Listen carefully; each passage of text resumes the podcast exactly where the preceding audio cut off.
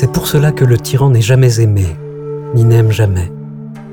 L'amitié, c'est un nom sacré, c'est une chose sainte.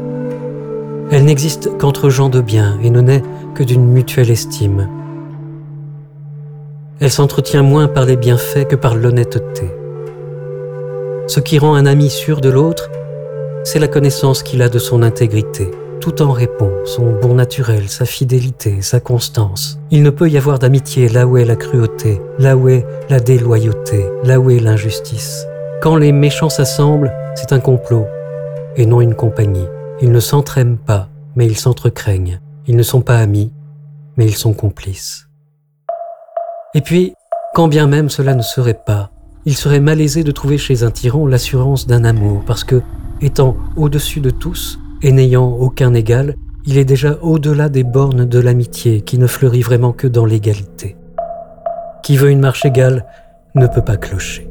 Voilà pourquoi il y a bien entre les voleurs, à ce qu'on dit, une forme de bonne foi au partage du butin, parce qu'alors ils y sont tous pères et compagnons.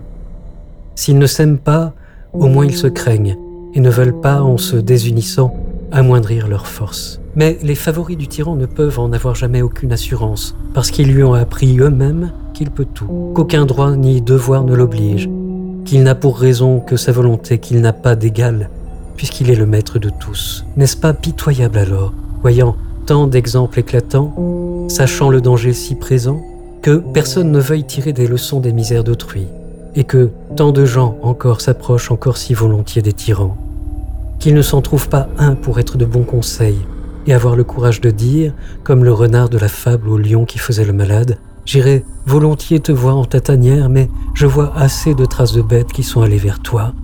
Quant à celles qui en sortent, je n'en vois pas une.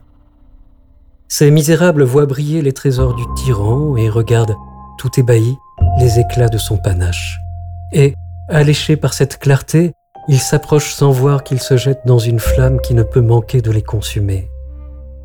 Ainsi, le satyre imprudent des fables anciennes, voyant flamboyer le feu volé par Prométhée, le trouva si beau qu'il alla le baiser et s'y brûla. Ainsi, le papillon, qui, espérant jouir de quelque plaisir, prend feu parce qu'il le voit briller et éprouve son autre pouvoir, qui est celui de brûler, comme dit le poète toscan.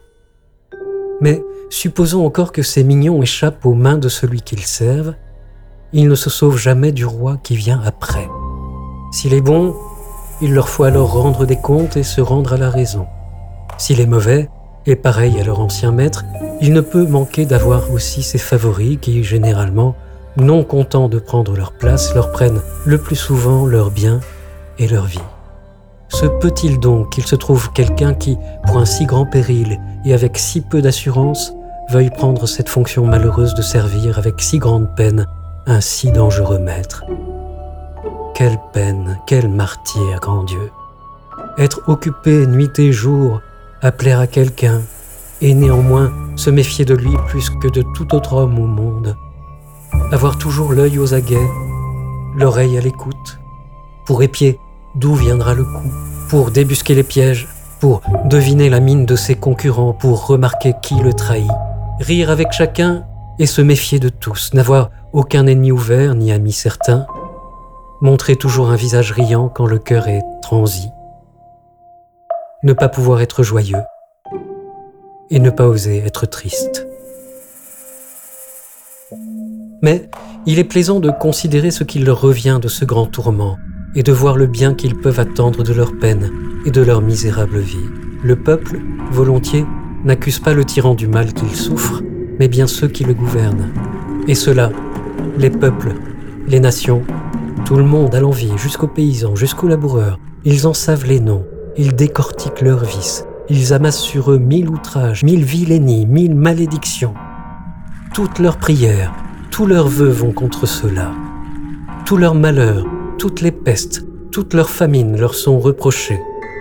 Et si, quelquefois, ils leur rendent en apparence quelques honneurs, dans le même temps, ils les maudissent du fond du cœur et les tiennent en horreur plus que des bêtes sauvages. Voilà la gloire, voilà l'honneur qu'ils reçoivent de leur service envers des gens qui, auraient-ils chacun un morceau de leur corps, ne s'estimeraient semble-t-il pas encore satisfaits ni à moitié consolés de leur peine. Même après leur mort, leurs successeurs n'ont de cesse que le nom de ces manches peuples ne soit noirci de l'encre de mille plumes, et leur réputation déchirée dans mille livres. Même leurs os sont pour ainsi dire traînés dans la boue par la postérité, les punissant encore après leur mort de leur méchante vie.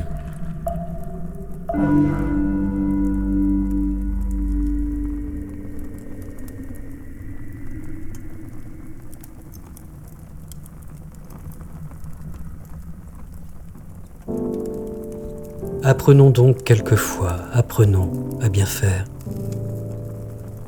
Levons les yeux vers le ciel, ou pour notre honneur, ou pour l'amour même de la vertu, ou certes pour parler à bon escient, pour l'amour et l'honneur de Dieu Tout-Puissant qui est le fidèle témoin de nos actes et le juge impartial de nos fautes. Pour ma part, je pense et je ne crois pas me tromper, puisque rien n'est plus contraire à un Dieu bon et libéral que la tyrannie, qu'il réserve là-bas tout exprès pour les tyrans et leurs complices quelques peines particulières.